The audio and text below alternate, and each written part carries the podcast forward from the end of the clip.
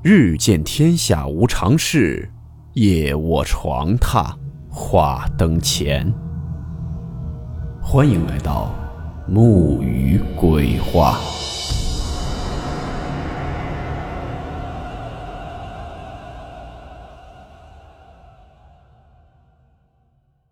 大家好，我是木鱼。今天的故事来自网友希望的马甲投稿分享。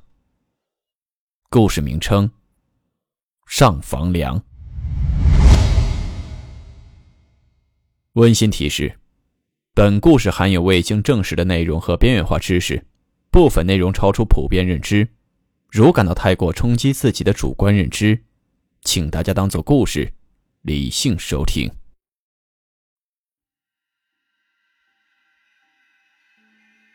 今天要和大家说这事儿，发生在我老家的小山村里。这起事件本身并没有看到鬼，但是却透露着一种诡异。事情发生在六十年代末，是听我爸说的。那个年代还都是吃大锅饭，农民手里是没有土地，所有的田地都是属于村里生产队的。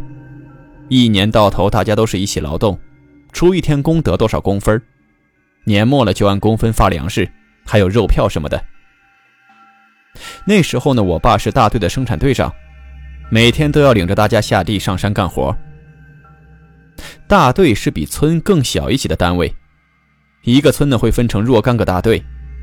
现在的年轻人，特别是城市的，应该不清楚大队这个名词吧？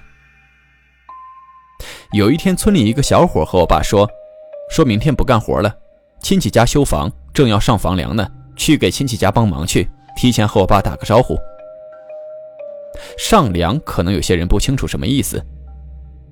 农村住的房子，屋顶的正中间位置有一根房梁，房梁是贯穿整座房子，房梁下面呢就是几根大柱子撑着，也就是常说的顶梁柱。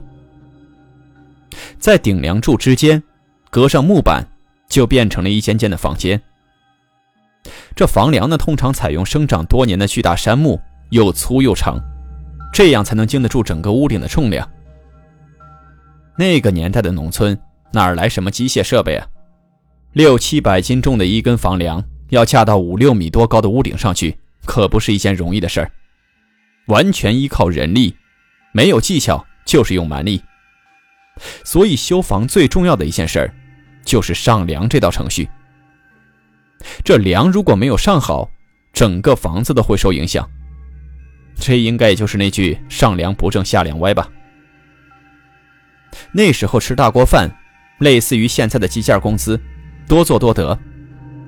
我爸就说：“那你去吧，忙完了赶紧回来，队里还有很多事儿呢。”那人答应着就回家去了。第二天，我爸继续带着大家在地里干活。干完活回家的时候，已经是六点来钟了。山里的天气，六点来钟已经开始黑了。我爸扛着农具就往家里走。我爷爷家是在一座山丘的山顶上，回家的路呢是在半山腰，低头可以看见山脚下面的一条小路。这条小路是通往另一座山上的。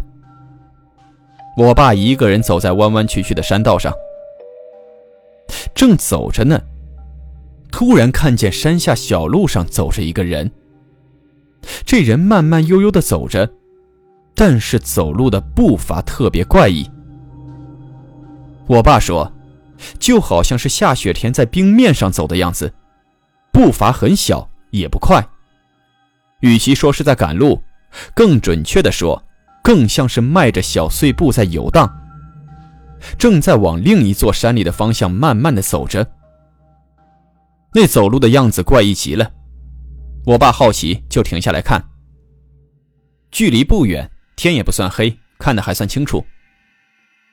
看着那人的身形和穿着，分明就是昨天说去亲戚家帮忙的那个小伙子。我爸心想，这小伙子还没去啊？不是说去给亲戚家帮忙去了吗？我爸正望着，只见那人走过一个拐弯，不见了。我爸也没多想，就回家去了。第二天下午，我爸遇到了那个小伙子，就问他说。你那亲戚家房梁上好了吗？”那小伙子说：“弄好了，在他家睡了一晚，今天中午才回来的。”我爸觉得奇怪，就问他：“你什么时候去的？”那人说：“不是和你说过吗？昨天清早我就去了。”我爸心想：“这小子满嘴的胡话。”就问他：“你今天中午才回来的？那昨天傍晚我还看见你呢。”那人听了一脸的疑惑，说：“你看见我了？在哪看见我的？”我爸说：“就昨天傍晚啊，你穿个什么什么样的衣服？是不是你？”那人说：“我昨天都没回来，你见鬼了吧？”我爸听了，心想：“这事儿奇怪了，我明明看见的就是他，可看他不像撒谎的样子啊，那到底看见的是谁啊？”那人还问我爸说：“你是不是认错人了？那人什么样子啊？”我爸回答他：“也许是看错了吧。”聊了几句，这事儿就没再提了。可我爸心里一直觉得奇怪，乡里乡亲的应该不会看错，昨天看到的明明就是这个小伙子。可也没多想，这事儿就这么过去了。可是大概过了一个来月，又发生了一件事儿，我爸才发现，两件事之间隐约有着某种关联。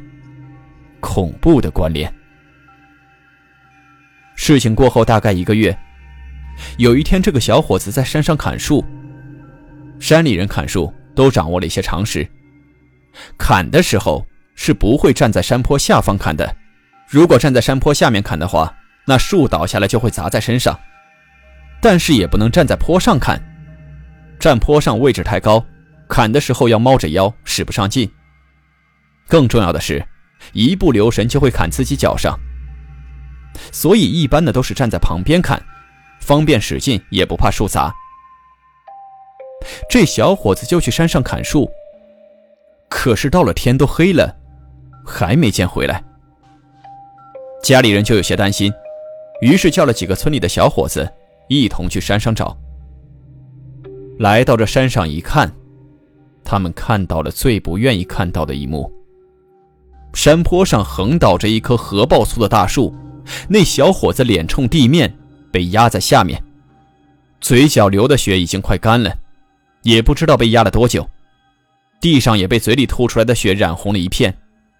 那棵大树就这样死死地压在他的背上，看着最不忍的就是小伙子的双手，死死地抠着地面，手指头都抠进地里去了，脚上的鞋也掉了。脚旁边一片杂乱，野草被踢得横七竖八的，看得出他曾经拼命的求生挣扎，但是还是没能从树下挣脱出来。家里人见了，哭得死去活来，几个小伙子合力把大树移开，把人救出来的时候已经没气了。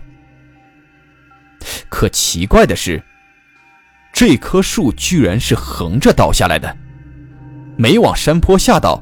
却横着倒了下来，而且砸在那人身上特别奇怪，是砸在他的背上。也就是说，当时那小伙子知道树要往他这边倒，然后转身要跑，没来得及，再被压住了。否则不可能是压在背上的。以前也会有过被树砸死的，但都是仰面被树砸的，他却是从背后砸死的。死前还经历过那么剧烈的挣扎，真的很诡异，而且很不合常理。也不知道他当时在山上究竟发生了什么事，并且还有一个很巧合的地方。后来了解到，这个小伙子砍树的地方旁边，就是他前些天去上房梁时那根房梁木的所在地。我只是听说很多地方盖房子上房梁那天有很多讲究忌讳，也不知道是真是假。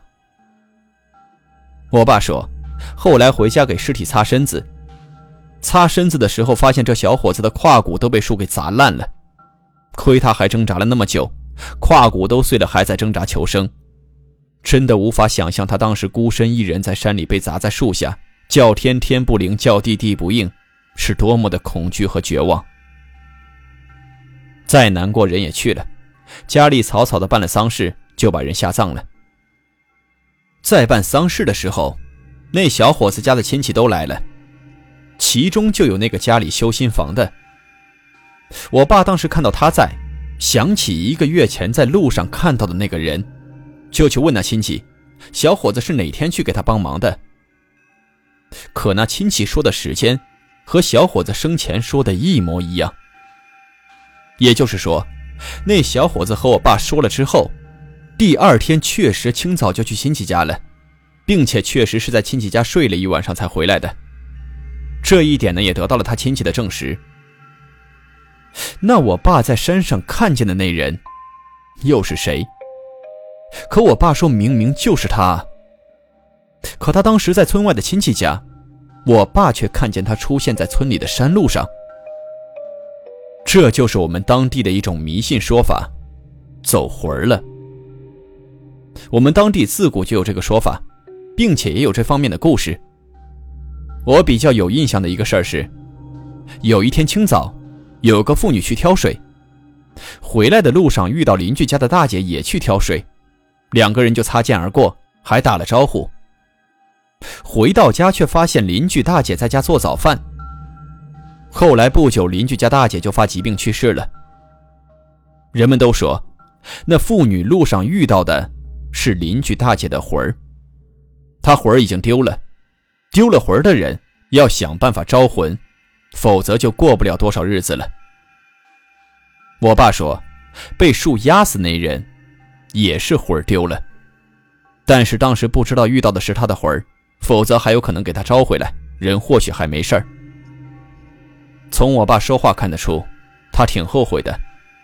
当时也没有想那么多，就没注意这事儿。要么可能还能救人一命。丢魂是怎么丢的，这个我不清楚。但是我听说过怎么招魂回来。我们这儿叫做叫魂如果发现谁丢魂了，就需要他的家人拿一碗米饭端在胸前，在米饭上插三炷香。然后到夜里子时的时候，去发现他魂儿的地方叫魂儿，一边叫他名字，一边往家里走，直到进家门为止，中间不得间断，要一直叫着名字叫他回家。回家以后，这碗米饭要给丢魂的人吃了，方可回魂。传说小孩子，特别是婴儿的魂最容易丢，所以在我们当地。如果是晚上要抱孩子走夜路，不管是坐车还是步行，都会一边走一边叫孩子的名字，对孩子说：“啊，某某某，我们回家了。”然后一直叫到家才算完。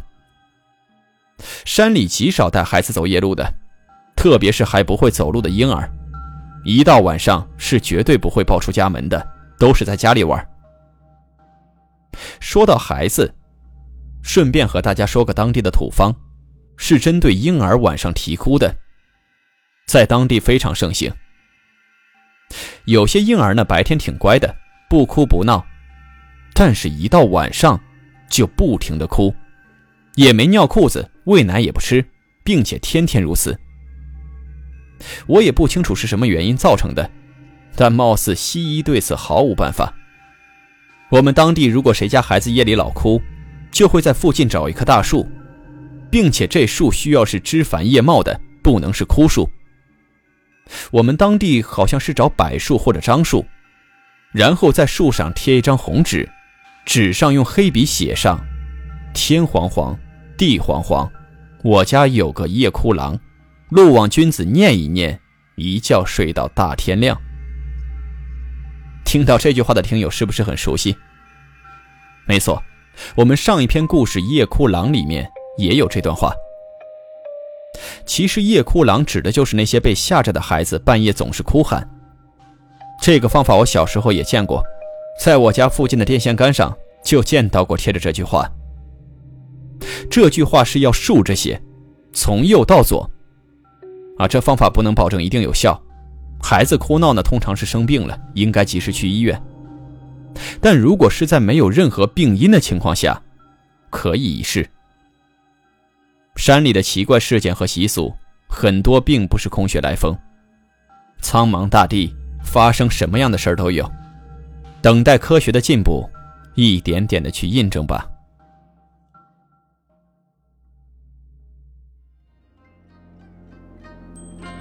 好了，我们今天的故事到此结束，祝你好梦，我们明晚见。